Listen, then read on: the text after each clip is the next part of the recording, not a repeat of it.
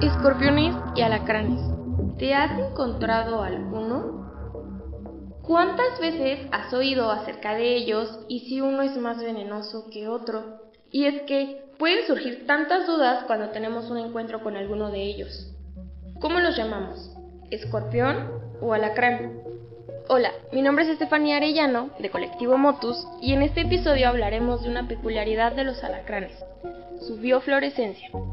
Pero, entonces, ¿cómo los llamamos? Ambos nombres son aceptados, pues se refieren al mismo animal. Por su parte, el nombre escorpión proviene del latín escorpio y alacrán del árabe. Ambos hacen referencia a aquellos invertebrados que utilizan sus pinzas para sujetar y picar a sus presas con su aguijón.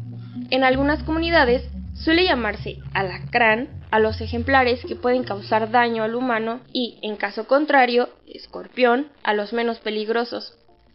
Alacrán o escorpión, estos artrópodos poseen propiedades que llaman la atención de más de uno. Bajo luz ultravioleta, su cuerpo tiene una respuesta interesante.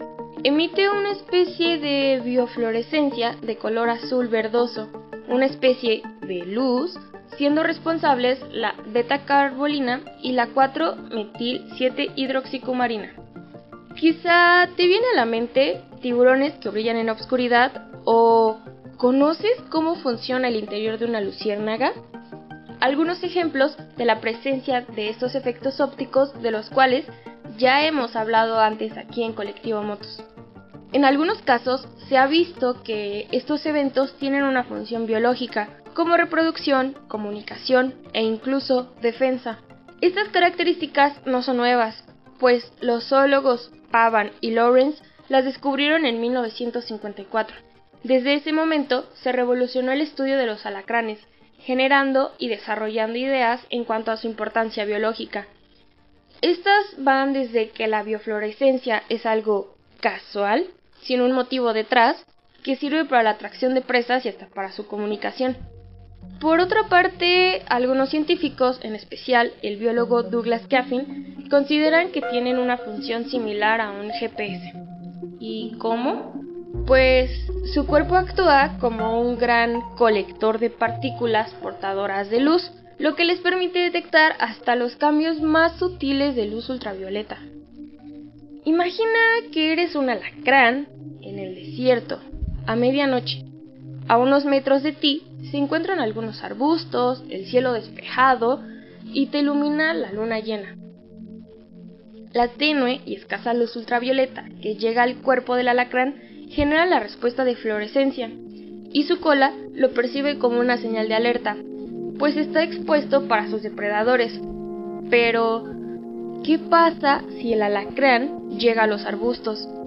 La luz ultravioleta ya no lo bañará de la misma manera así que la fluorescencia será baja o inclusive nula. Aquí el papel de la fluorescencia es indicar cuándo se encuentra a salvo o cuando está expuesto al peligro.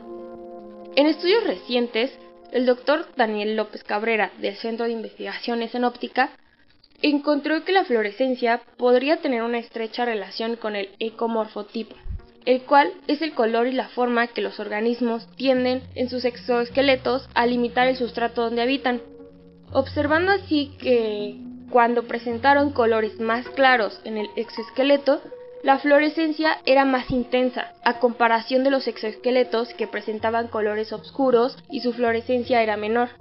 Si bien este hallazgo puede darnos ideas al respecto de la posible función de la biofluorescencia como una señal de alerta o camuflaje, pues los especímenes que presentan fluorescencia menor suelen ser aquellos alacranes de color oscuro que se encuentran debajo de hojas, ramas, árboles o escombros. Su color facilita el camuflaje.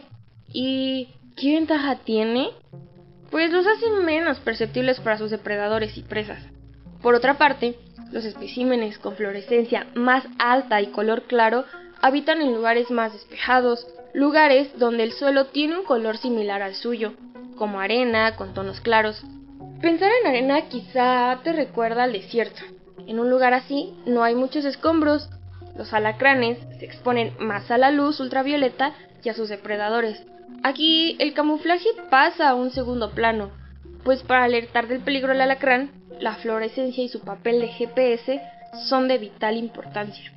se necesita seguirlos analizando para encontrar una respuesta un poco más clara, por lo que dejaremos este caso abierto. ¿Y tú alguna vez has visto alacranes? ¿Probaste si eran fluorescentes? Si pudiste ver este asombroso y fascinante brillo, ahora sabes cómo les es de utilidad. Nos gustaría saber qué piensas. Escríbenos en nuestras redes sociales en Facebook, YouTube e Instagram como Colectivo Motus. Si quieres volver a escuchar esta cápsula, busca el podcast de Colectivo Motus en Spotify. Nos escuchamos en la siguiente.